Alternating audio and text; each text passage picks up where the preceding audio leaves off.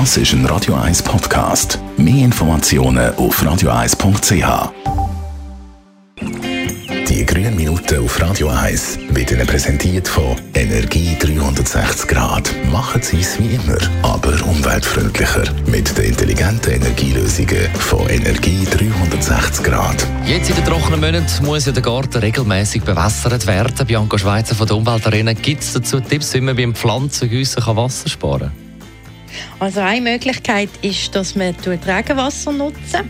Wenn wir unsere Pflanzen mit Regenwasser gießen, können wir die Energie für die Wasseraufbereitung einsparen. Und dann ist es wichtig, sich beim Gießen auf die Pflanzen zu beschränken, die auch das Wasser wirklich brauchen. Wie gieße ich meine Pflanzen optimal? Wichtig ist, dass die Bewässerung zum richtigen Tageszeitpunkt wählen. Am Obenwasser gehen ist für die Pflanzen am besten, aber der nasse Boden ist auch eine Einladung für Schnecken in der Nacht.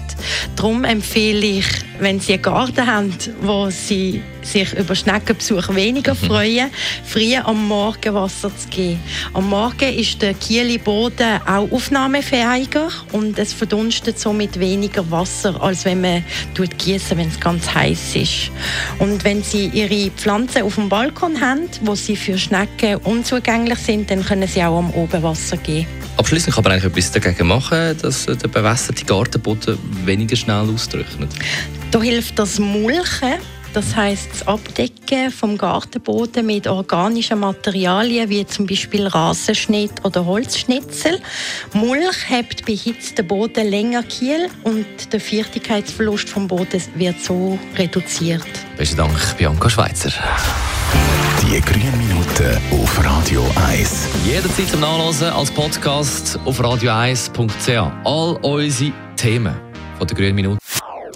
Das ist ein Radio 1 Podcast. Mehr Informationen auf radio1.ch.